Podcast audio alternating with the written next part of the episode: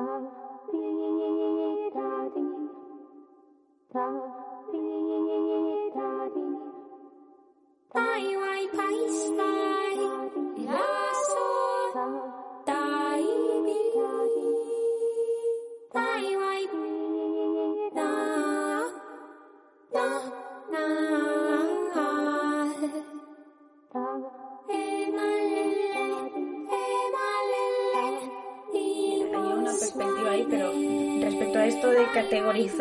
es el cine experimental, qué es lo no experimental o las major films que se hablan en el Cinema Futures, precisamente esa idea es lo que hablamos con Gloria de que hay como una historia que resulta paralela a, a lo que es el canon, ¿no?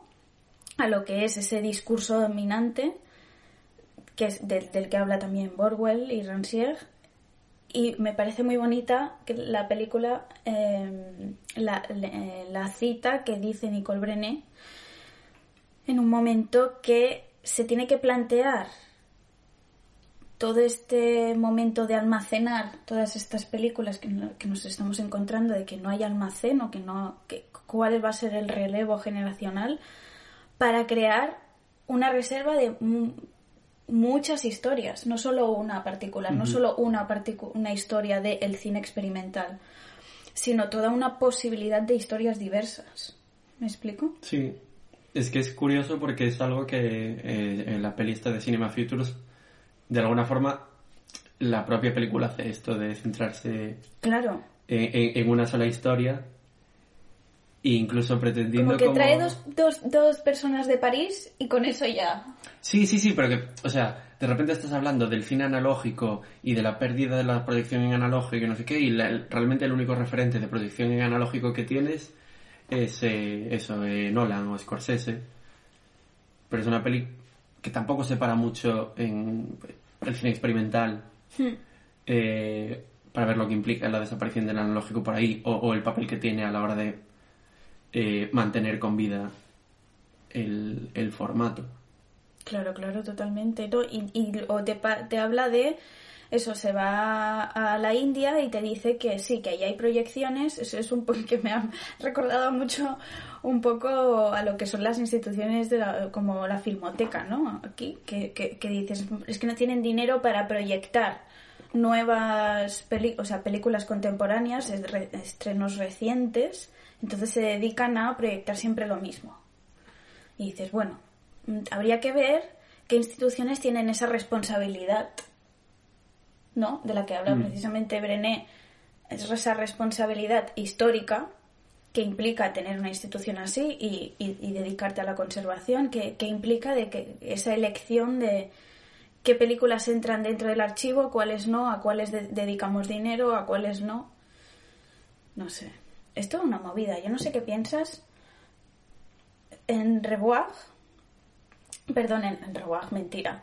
En Lycon, Emmanuel Lefran estos días dijo, nos explicó un poco que lo que a lo que se dedicaban era a digitalizar, o sea que su trabajo de arqueología era muy parecido a lo que nos contaba Judith Naranjo en el CGC. Es recuperar archivo analógico digitalizarlo para la distribución. No se dedica dinero para invertir a que la gente ruede en analógico, ¿me explico? Entonces, tú tienes algo, bueno, que es... Pero luego se va a distribuir en, digital, sí o sí. Porque tampoco hay capacidad, dinero, ni, ni, ni infraestructuras, ni laboratorios, ni, ni luego salas de proyección para que esa distribución sea en analógico. Entonces, ni siquiera una... Ni siquiera Lightcon, ¿me explico? Entonces, ¿cuál es el futuro? ¿Cuál quieres? Después de ver las pelis y todo, ¿tú cómo lo ves?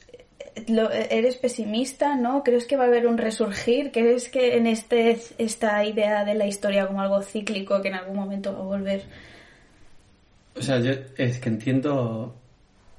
Quiero decir, idealmente a mí me gustaría que, que Lightcon pues pusiese más, dedicase más pasta a distribuir en analógico. O que eso, eh, que las filmotecas se dedicasen más a proyectar en analógico o, que los cines comerciales lo hiciesen más. también ent- entiendo la parte de la pasta. Entiendo que, por ejemplo, para, para una filmoteca grande con un archivo grande, prestar una copia en analógico es un riesgo muy gordo. Porque la mandas a un sitio con un proteccionista no tan bueno y igual se carga la, la película. Sí, eh, a una persona que haya hecho un cursillo de un par de horas de proyección y se haya lanzado a proyectar y, y- y de repente, eh, pues, joder, una peli importante se la carga. Esto se te acaba de ocurrir, ¿no? Es- sí, es un Sí, ejemplo. es un, un ejemplo sí. No, no- no sé, no- ha ocurrido nunca. Un ejemplo completamente eh, ficcional, hipotético. bueno, imagínate que pasa esto. Coño, pues eh, para la, el, el propietario de la copia, que igual es una copia única, o, o que tiene que tirar una copia nueva para poder volver a, a alquilarla, es una pasta. Eh, Entonces sale mucho más económico tener una copia de, de preservación Claro. y luego copias digitales que vas mandando por ahí. Entonces, eh, lo entiendo, me gustaría que fuese de otra manera, pero... eh, Es no- que si ni siquiera las distribuidoras te ayudan, ¿qué haces? Ya, pero bueno, puedo entender la, la lógica. eh, la lógica económica y el... Que no es una lógica de beneficio, sino de supervivencia. O sea, no es un tema de le saco más pasta al digital, sino no me puedo permitir prestar esto porque igual lo pierdo. Claro. Pero y, y- ese problema sobre la falta de fisicidad del digital, en cómo se va a documentar, cómo vamos a registrar, catalogar y conservar todo esto dentro de 100 años. No, no, a mí, a ver, a mí- esto es una cosa que me da... That's the, that's the thing. me da mucho miedo, me hacía mucha gracia en el en la peli en Cinema Features como todos estos momentos de eh, grandes archivos que eh, como que toda la inversión está dedicada a convertir VHS Exacto. Y, y dentro de 10 años estará dedicada a convertir los discos duros a los que se pasaron esos VHS en otra cosa. Y, y, sabes o sea como que, No. que el digital tampoco es una cosa como súper estable Exacto. Entonces, es una- a mí es una cosa que me da mm, pues bastante miedo porque, eh, hostia, eh, se, ve- se ve en, la, en el documental, al final eh, encuentras una película de hace 100 años y, y igual no está en las mejores condiciones, pero algo hay todavía. Ujú. Pero si, yo que sé, Y, yo- y algunas han sobrevivido Claro. bajo las condiciones correctas. O sea, si aprendemos a conservar eso, Bueno, eh, pues el caso de, de Bressan que nos contaba Judith el otro día, a mí me parece un ejemplo brutal. Eh, eso lo podemos ver hoy en día porque guardó las películas. claro. Si hubiese grabado un VHS, no lo veríamos. Ujú. Se- se- No, no, se hubiesen sí, quedado. se hubiesen quedado en algún húmedas, sitio, húmedas, sí. y no habríamos podido, podido verlo porque, pues yo qué sé, eh, la, que era la sobrina o la, la hermana, ¿no? La hermana, sí. la hermana que se encontró, que las tenía guardadas, a ver, habría encontrado unos VHS que no tendría ni cómo reproducirlos. Claro. No, y luego, claro, también ha- hablaban sobre... Lo más interesante para mí es algo complejo de explicar normalmente. Es que la propia experiencia de ver la película es distinta. Como la percepción humana, lo que nosotros percibimos al ver una película en analógico y una película en un DCP, no es lo mismo, no ves los mismos colores y no es la misma experiencia. Que vale, de acuerdo, estamos muy acostumbrados a la pantalla porque no- no- acostumbramos a ver las cosas mediante una pantalla durante el día. Pero precisamente esa calidad de excepción quizás es lo que hace que la experiencia de ir a ver una película en el cine eh, sea una experiencia que respetas más que no lo que acostumbras a ver en tu pantalla del móvil, ¿no? Mm. Y de alguna manera, ¿cómo, cómo, ¿cómo explicar esto a la gente? Porque es algo que no sé muy bien... mm, Quiero decir, para que la gente vaya a las salas, porque hay gente que realmente me dice, no, no, es que, ¿qué más da? ¿Que, ¿Para qué ir a la filmoteca a ver una película en 35? ¿Para qué ir a Eccentric? No, no, es que hay una... hay- hay- Ve, por favor. No hace falta ni que te diga por qué, sino ve y experimentalo tú mismo. El, el otro día hablaba con un amigo que nos escuchó en el programa que hicimos con, con Gloria, eh, que bueno, le gusta el cine y tal, pero tampoco es una persona como muy... eh, qué horror de palabra. muy cinéfila, eh, como esta cosa de cinefilia militante Sí. eh, terrible. Oh, Terrible. Terrible, terrible. Terrible, terrible. Bueno, sí, que, que- que me decía que le, había- le- le sorprendía la comparación del digital con esta, lo que decía Gloria de sacarle una foto a un cuadro y ver, y ver esa foto pues en pequeñito en un libro. Y que, bueno, que no acababa de entender la comparación, pero a mí es que me parece una, una muy buena comparación. Al final, eh, yo que sé, pues Arnold Reiner, por ejemplo, que lo estábamos diciendo antes, es una peli que hay una copia en YouTube. Pero si ves eso, no entiendes eh, la película. La entiendes mucho mejor si te la cuenta alguien por escrito. O si ves una foto de la tira de película con los fotogramas por separado en blanco y negro. Que si ves la cosa esa rara que hay en, que hay en YouTube. Donde, pues como el digital no es una sucesión de imágenes estáticas, no entiendes. eh, Bueno, no percibes la sucesión de blancos y de negros. Pues, eh, no sé, a mí me parece una diferencia importante y me parece que alguien que ve Arnold Rein- Reiner en YouTube no está viendo la película. Eh, está viendo Claro. como, no sé, otra cosa eh, que te puede dar una idea de mm, cómo es la película, pero la misma que si alguien te lo cuenta. Y si alguien te lo cuenta, no dirías que has visto esa película. Claro, totalmente. En, es que en ese sentido, la proyección, que además es que me alegro mucho de que de toda la gente que vino, la proyección de Projection Instructions de todas estas películas, que y luego de la performance de Echo Chamber, de Valentina y Mm. Carlos. No sé, fue un gran regalo como clausura del aniversario de Eccentric, porque, porque es que son regalos, de alguna manera. ¿Sabes? Que últimamente, además, después de la pandemia, ni siquiera eh, mm, vislumbro un futuro a esto. No, no sé cuándo van a continuar, espero que mucho, pero si ya directamente el documental es de 2016 y está hablando de Estados Unidos, está hablando de gente que tiene mucho presupuesto y que lo ve muy negro, no sé aquí en Barcelona cuánto valora esto. Ya, bueno, también es lo que decíamos, bueno, lo que hablábamos antes de que es un documental con una perspectiva un poco rara, porque eso, eh, digamos que deja de lado como un montón de cosas que se hacen eh, con- en analógico hoy en día, y de como de, de- de betas y de, de vías y de vidas del, del cine analógico. Y eso, como que los únicos ejemplos que es capaz de poner de gente que lo usa son Scorsese y, y Nolan. Pero tiene- no, no está hablando de una realidad mm, múltiple más... No, es, eh, es un poco eh, como de espectador de fenómeno.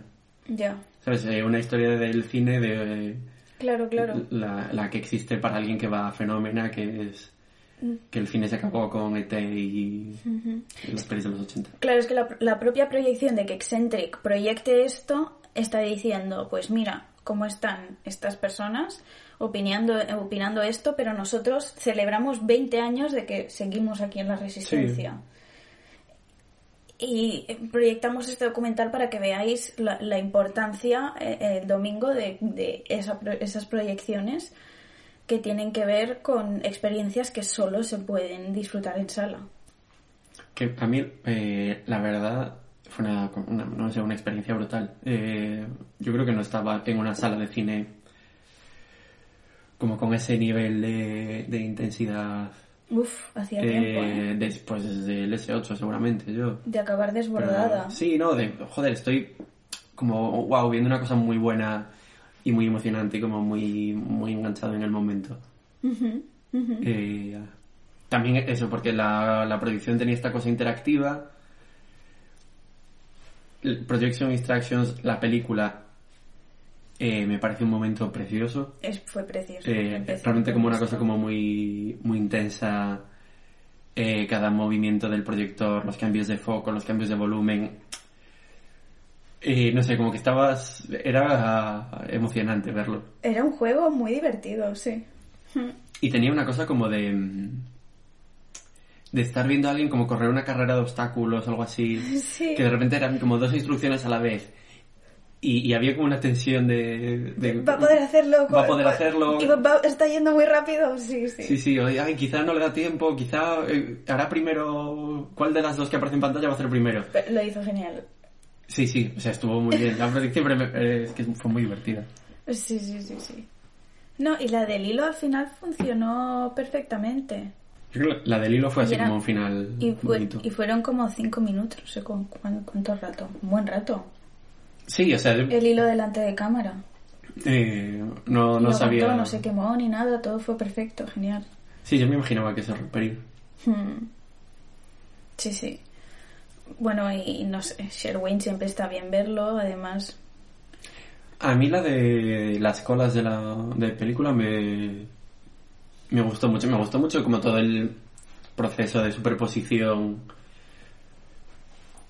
Como que de alguna manera la película iba como haciéndose algo eh, físico, es algo físico, pero como que tenía relieve en la pantalla. Y era una experiencia muy chula también como sentir que iba con cada vez que se repetía la misma cola eh, y se iba so- sobreimpresionando, daba la sensación de salir de la pantalla empezar a sobresalir. Sí, Mm. sí, tiene sentido. Fue, fue muy chulo y fue un... mm, O sea, que me, me resulta una muy buena idea aplicada. Sí, sí, sí, sí. O sea, es un concepto muy bueno para Sí, una peli. Y tiene esta cosa de las pelis de Sherwin que son como cosas muy sencillitas Hmm, y que si te la explican incluso dices, jo, qué, qué cosa tan boba. hmm. Pero, Porque pero no como apli- nadie, sí. pero aplicada con mucha precisión además y como yendo muy a la idea y concentrándola mucho y acaba teniendo mucha fuerza Eh, pasa también con la otra la de las la de las vallas Hmm. Que, que eso de repente se, se iguala como al pase de los de los fotogramas y te está haciendo consciente de lo que está pasando en el proyector y estás lo estás viendo en la pantalla y lo que estás viendo en la pantalla son unas vallas Exacto. no son fotogramas pero sientes sientes que son los fotogramas Sí, bueno, y, y una sensación también de límites, ¿no? De, o sea, sobrejugar con esos límites. Hmm. Con la idea de las vallas, muy chulo. Porque La- esta fue en la que el proyeccionista tuvo que tumbar el proyector. Exacto, exacto. Ese también fue un momento con, con mucha tensión. Eh, con muchísima tensión del ver- No me esperaba que fuese en ese momento, ¿eh? Y de repente, chic, hacia la Sí. izquierda. A mí lo que me sorprendió fue lo ágil que fue el movimiento. Porque, hostia, Es un proyecto... sabía más o que caer. Hostia, está cuadrado. porque pesa. O sea, un proyector es gordo. Sí, sí. Eso tiene que pesar un poco. Sí, sí, sí, sí. sí. Y lo... Y yo me imaginaba algo como... Que por lo menos en pantalla no se iba a ver mucho cómo más lo ha hecho, si utilizó una palanca o algo, no lo sabemos. Bueno, pero como mínimo con un pulso... Sí, que no fue brusco tampoco. No, no, no, fue como muy suave. Yo me imaginaba eso, como algo mucho más tembloroso, o con mucha más sensación de, de peligro, no sé. Y luego la de la de Barry Gerson, que es esta que eran mm, una persona sujetando varias imágenes, varias fotos, y, y de ahí hace una película. No es stop motion, pero es, Bueno, pero sí, es un pero poco- sí, es un sí. poco esa idea, ¿no? Creo que Carlos me dijo que había miles de, de fotografías. Sí, de esto lo... lo- Eh, fue, es que, es que precisamente este, este cineasta no le conocía. No sé si tú le, tú, Sí, tú sea, le conoces. yo me suena que se había pasado algo en No, Eccentric. ay, de, de Gary Badler. La de Ah, sí, Pasadena Freeway Freeware Stills. Stills. Esta. No, este no sabía. Este no... No. no. No, me, me- sí, me parece... Me gustó mucho. Mm. Y una cosa que hablábamos luego al salir de la sesión... Además la idea de carretera y movimiento y eso. Claro, también, eh, no sé, las- eso, la idea de la, de la carretera, del movimiento, pero a la vez las fotos son en estático. Es muy bonito también como gesto el hecho de poner sus manos y poner su cuerpo, como esa cosa como de ponerse a sí mismo en imagen, porque podría haber hecho lo mismo sin, o sea, Sí. con las fotos sobre una mesa. Sí. Pero él está ma- como manipulando, ¿no? Tocando con las manos y también toda esta idea de eh, que al final experimentar significa volver a la esencia de trabajar de forma casera con las manos, ¿no? Un trabajo con las manos Mm. que manipulas tú. Sí, además Para mí como todo eso también está ahí en esa peli. mantener el, el movimiento de las manos, el- la, la cosa está un poco... que también hay un poquito de tensión ahí porque te puedes equivocar o puede no ser exacto el movimiento de colocar la foto en el cuadro y eso. Hmm. Y una cosa que hablábamos al salir de la sesión es que yo cuando la vi eh, estaba sufriendo mucho con la con toda la peli que tenía que haber cortado de ahí. ¿Sí? O sea, porque yo me imagino que habrá grabado todos los movimientos de coger la foto, ponerla en el cuadro, quitarla y toda la parte central de la película realmente lo único que se ve es como un fotograma de cada uno de esos movimientos. Claro. Entonces, pensando en los precios actuales que tiene la película de 16 milímetros, Más del 74.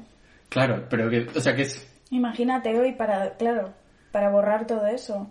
Porque si había mil y pi- miles, creo que dijo Carlos, de fotografías, eso significa bastante metraje, ¿no? claro, mucho metraje O y sea, mucho rato haciendo pum, haciendo el cambio. es que imagínate revelar eso.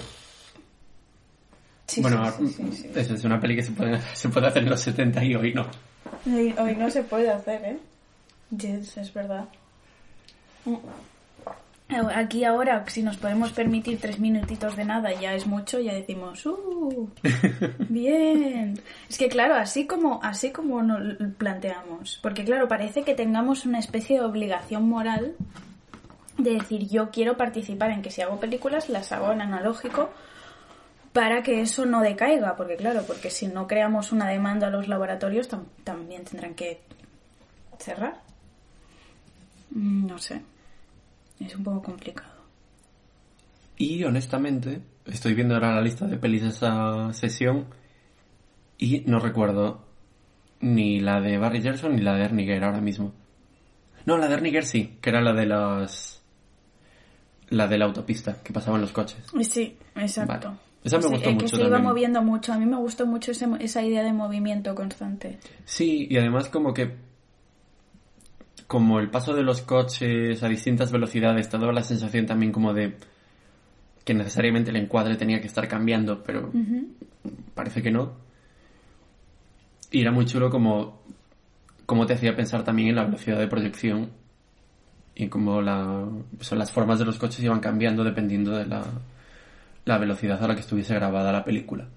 Claro, exacto. Yo, yo pensaba no, no tanto lo- la sensación que tienes tú, que también en la, en la visión, sino la forma de capturar el tiempo, ¿no? De- exacto, esa sensación de posibilidad de manipular ese tiempo. Sí, que de alguna forma también te hace pensar como en, en que al final el tiempo en el cine, que uno siempre piensa que es como un registro súper fiel a la realidad, es una cosa convencional Claro, y que una cámara de 16 milímetros depende de dónde pongas exactamente la ruedita o el botoncito. eh, estás grabando a, a velocidades distintas y luego también eso se va a proyectar a una u otra velocidad y va a cambiar la, la percepción que tiene el que, el que lo ve, que no es para nada real. claro.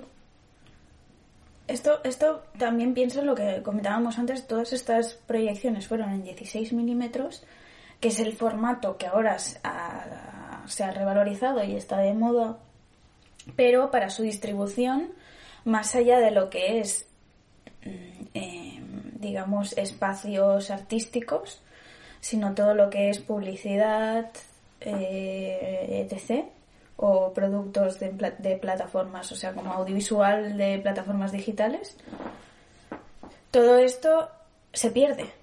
Se pierde la forma en cómo, tú cómo capturas con 16 milímetros y luego cómo lo percibes en la proyección. Todo esto se pierde porque luego al finalmente se va a ver digitalizado.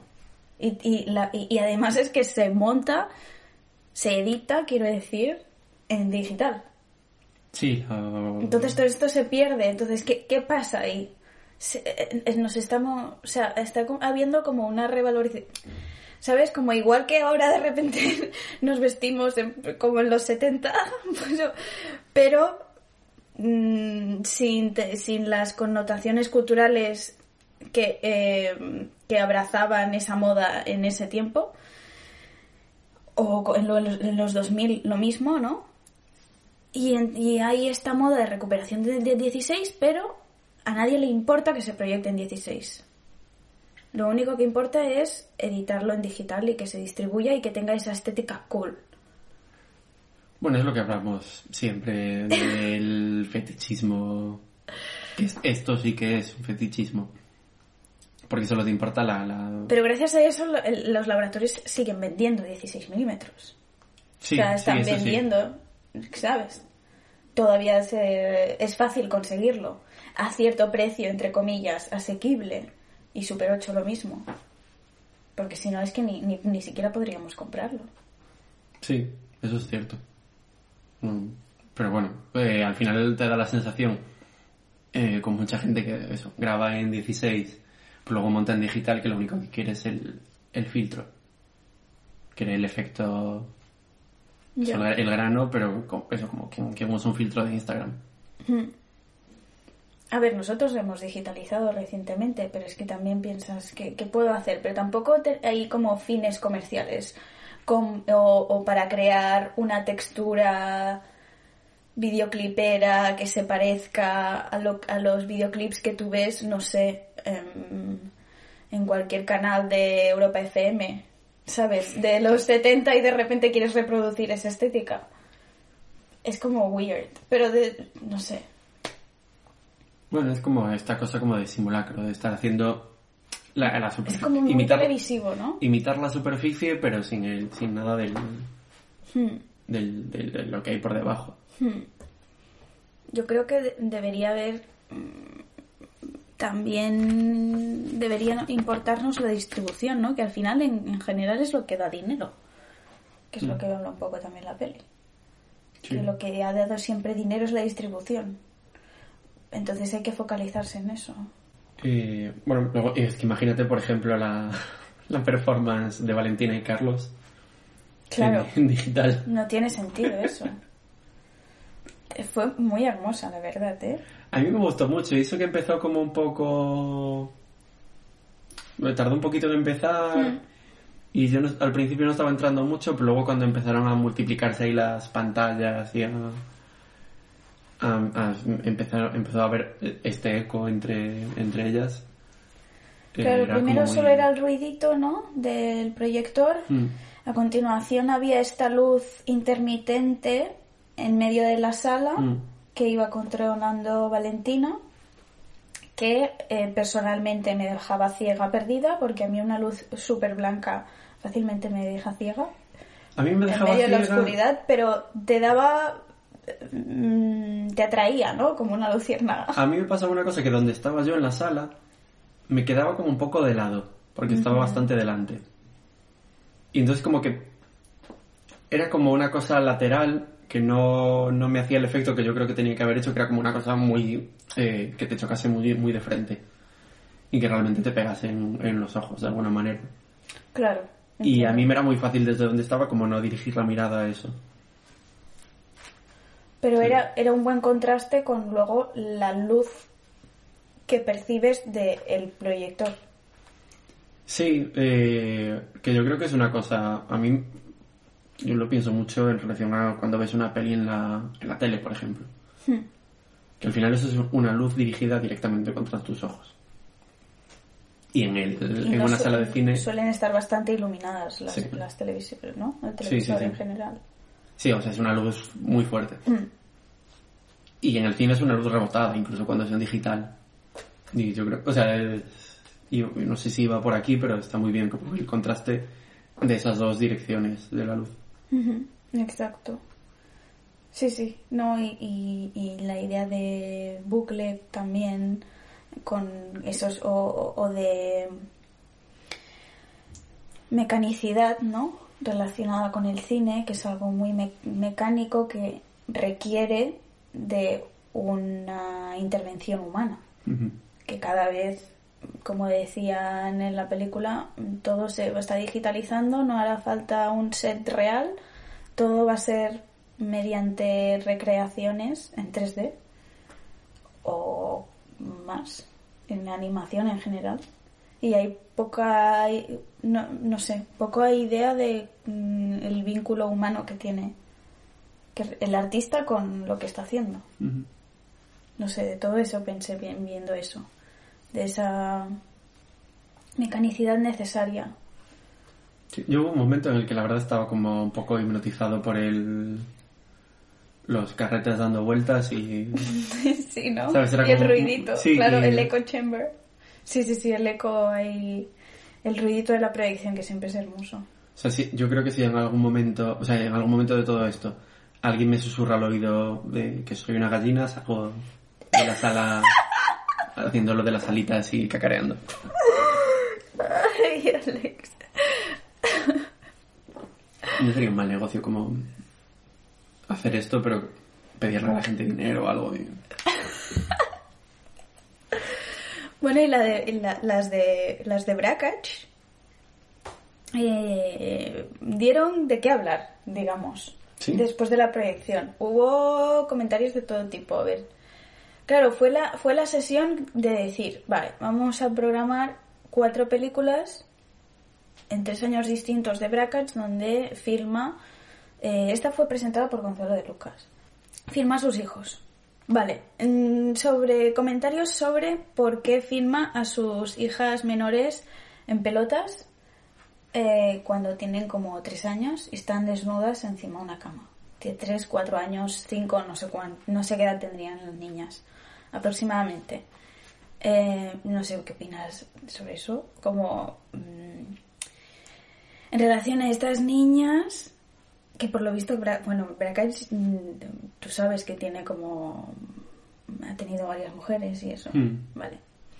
Estas hijas, hoy en día, ¿crees que están de acuerdo? O sea, no, no tienen po- potestad sobre su propia imagen.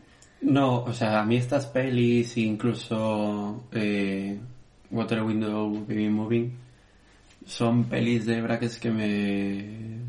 O sea, hay una cosita turbia ahí de... o sea, te sientes un poco sucio viéndolas. Claro. Y recuerdo cuando proyectaron estas en el, en el CGI, toda esta serie, la de Scenes from Under Childhood, estar en la sala pensando, jo, como... Por Si ahora, si en el CGI se ha hecho antes. Bueno, siendo justos, es fácil que algo de brackets se haya hecho antes allí porque llevo muchas, muchas. Por eso, Eh, por eso. pero, o sea, esta serie recuerdo verla en plan, joder, como entre alguien no, no muy puesto en quién es brackets, nos vamos todos a la cárcel. No, o sea, porque son, son pelis un poco turbias si, no la- si las piensas fuera del, de- del marco mental de esto es cine experimental. Ya. Bueno, y es se, brackets, se sí. filma su pene también, quiero decir. Sí, sí, pero bueno. Un eh, poco todo. todo lo que- Claro, pero para mí un poco lo turbio también es eh, filmar igual tu pene que a tus hijas. A- nivel de sujeto, quiero decir. Sí, sí, sí. O sea, no es lo mismo filmar tu propio cuerpo que el ajeno, y no es lo mismo No, elige filmar... una u otra, ¿no? Pero él, él- él los pone... Sí, sí. Claro, y... y... y entiendes cómo lo filma él, que no lo hace igual desde un... mm, eh, con una mirada perversa, pero tampoco me parece como súper ética. Y hay una historia muy guay de que durante un tiempo Brackets tuvo como una, un servicio de suscripción por correo. Ajá. O sea, había gente que le pagaba como mensualmente y entonces Brackets les enviaba ¿Pero suscripción de qué? a, sus películas. Vale. O sea, no sé en qué, pero sería o en los 70 o en los 80. Ujú. La gente le pagaba y él enviaba, como era, les enviaba unas cuantas pelis de Super 8 en 16 para que las pudiesen ver en su casa. Ah. Era como tipo Netflix, pero videoclub, pero eh, te, te suscribías. Sí, contacto Bueno, directo con el Sí, propietario. te- tenía un Patreon o un OnlyFans. Ah, sí, sí. Total, que lo dejó en el momento en que empezó a... O sea, tuvo un par de suscriptores que le pedían específicamente más de esas con niños. ¿En serio? Sí, sí, esto... ¿E- ¿Esto es real, Alex? Para mí me lo contaron como algo real. no- ¿Tenemos fuentes? eh, Mm, ¿Cómo no es fiable es tu fuente?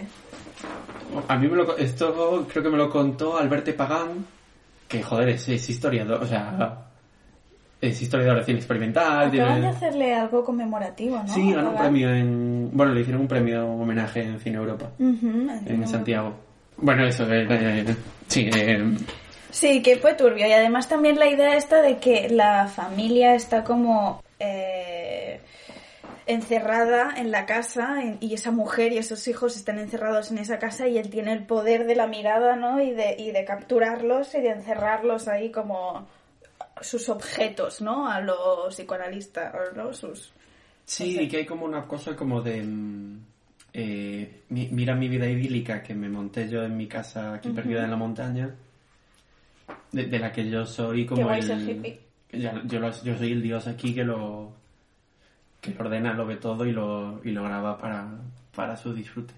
Mm, Yo con estas, estas pelis o eso, Water Window Baby Moving, entiendo muy bien el- las críticas a Braques y el... Bueno, sí que me parece un director machista a veces y con, con un punto de vista de género así como muy marcado. Claro, pero al final lo que yo quiero decir es, esta gente hace lo que hace y también está bien. O sea, ¿hasta qué punto está mal que un autor te revele mediante su obra cómo es?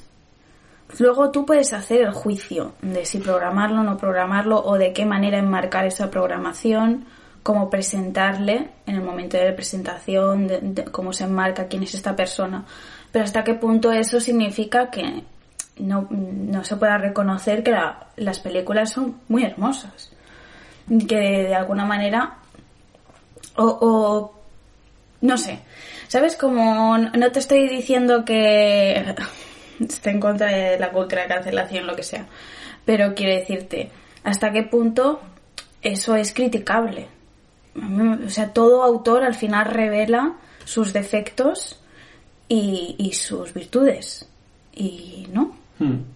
¿Y de qué manera? Sí, obviamente también podría haber ah, pues más mujeres en esta programación, eh, películas... Pero por ejemplo a mí me parece súper interesante proyectar a Brackage ahora en, en el aniversario de Eccentric, pensando que el último par de años la programación como que intentaba abrir un poco la mirada y traer a, traer cosas de fuera del canon oficial, este como eh, Jonas Mekas Anthology, Film Archives, eh, y es- estos son como los padres fundadores del cine experimental y esto es lo que hay que ver sí o sí. Y el- eso, el último par de años sí que daba la sensación de que Eccentric estaba intentando salir un poco de eso Sí. y pensar en, en gente de otros lugares, de, de otras escenas, de otros géneros también, Sí. eh, pensar como en, en otro tipo de cine. Entonces, traer de vuelta a Brackage y volver a verlo con esta nueva perspectiva, digamos, también es- me parece súper interesante. Claro. Porque al final te demuestra que, que estas películas tampoco... eh, que no es un tema de coleccionismo, digamos. Que no se trata de traer la película una vez y como se puso hace 10 años, eh, ya está, ya la vimos, eh, check, eh, Claro. ya no nos importa. No, cada Es- revisionado ap- aporta algo nuevo eh, en el debate. Sí, porque tú también eres una persona nueva o la institución, el sitio donde se proyecta, es un sitio nuevo porque eh, proyecta otras cosas por el medio y hay un público que, que vio otras cosas y tiene una perspectiva distinta. Entonces, volver a, a cosas canónicas, a veces con la capacidad de criticarlas, me parece súper interesante. Claro, esto fue como la, seg- la, la segunda jornada donde ya empezamos a, bueno, vamos a empezar a hacer las proyecciones, pero la primera jornada para incentivar a la gente me pareció muy chulo hacer toda la performance de Le Filme de Jacques Mansé. Ah, esto me lo tienes que, que contar Te lo tengo porque... que contar porque fue un Dios espectáculo.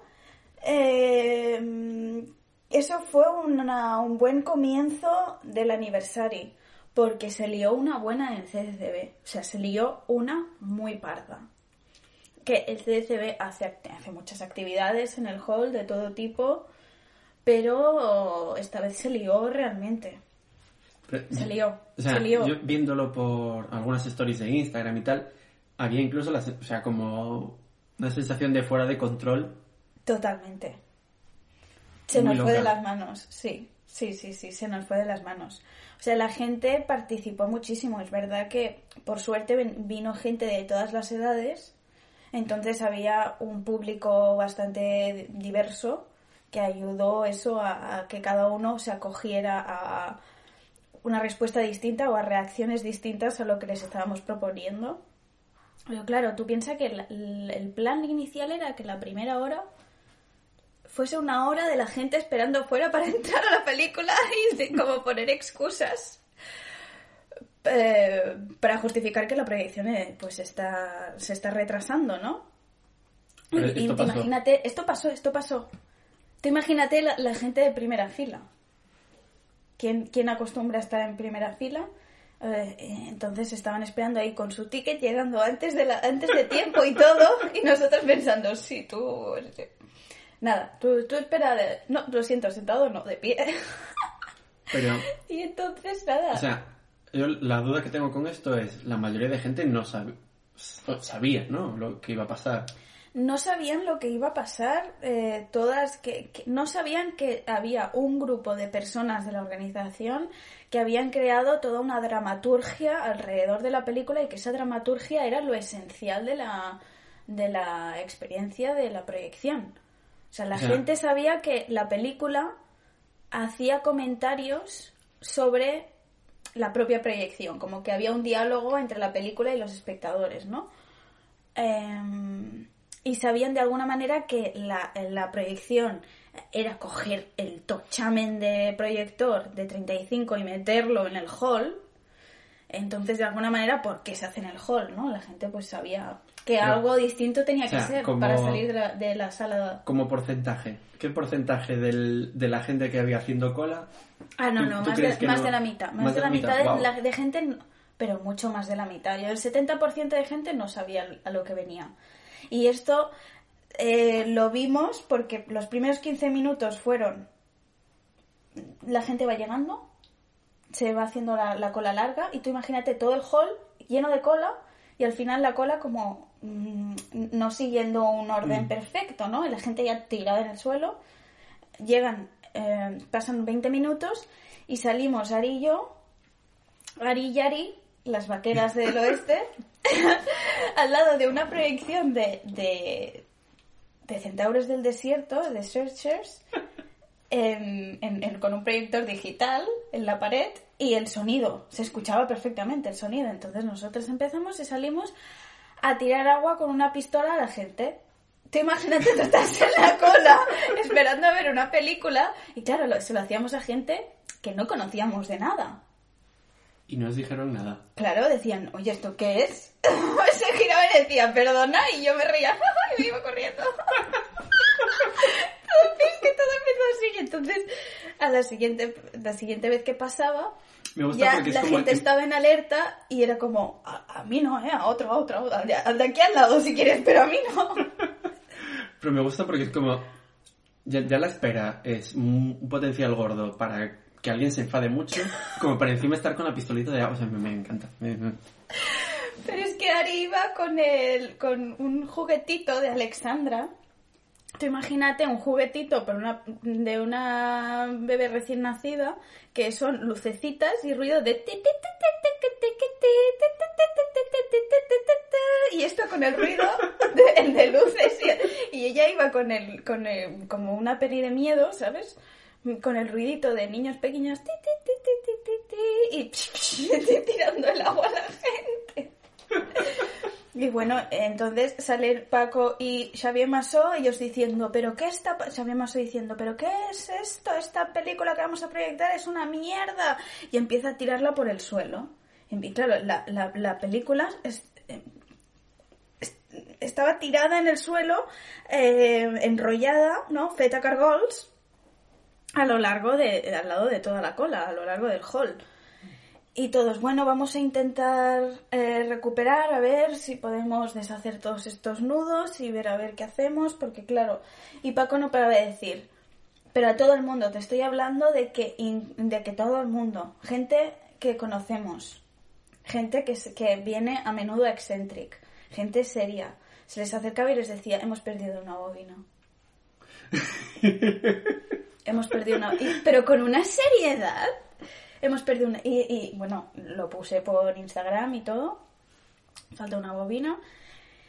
Y claro, a partir de aquí ya empieza Carlos a salir con una mopa a fregar a la gente con lejía los pies y empieza, empieza a limpiar a la gente, empieza con el suelo con, con una mopa, pum, tum, tum, tum, y la gente como, pero ¿qué está pasando? Porque hay alguien limpiándome los pies con una fregona. ¿Por qué están fregando el suelo ahora mismo? Y yo diciendo, pero, ¿por qué? Y Paco diciendo, pero, pero, ¿por qué estás molestando al público ahora mismo? No es el momento de fregar. Y diciendo, madre mía, el servicio del CCB, qué asco.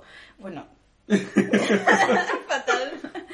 Y entonces hubo un momento en que, claro, unas chicas que yo creo que tendrían pues poco más de 20 años, empezaron a catar lo que estaba pasando en el momento en que ya no estaba tirando agua, sino estaba tirando purpurina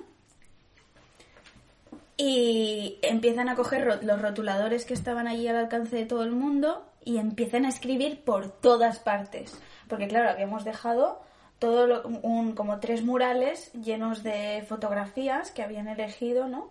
Y Paco y Carlos se dedicaron a rellenarlo con algunos de eh, los comentarios, papeles de Lemaitre que él mismo había preparado para este tipo de proyecciones, para que la gente dibujara, dibujarse encima, ¿no? Bueno, había, había un dibujo de la sopa de los reyes de España. ¿Sabes? El momento eh, comida de Navidad, que todos comen una sopa. Sí, sí, sí. Felipe con las niñas, todos, ¿no? Eh, había el, el, abuelo de Heidi dándole un abrazo y tocándole el culo a Heidi como una captura de eso. había muchas cosas, había muchas cosas, un poco de todo. Y entonces ellos tomaron el relevo y empezaron a dibujar por todas partes. Y eso ya, hubo un momento en que ya la gente estaba tan histérica que se tuvo que abrir.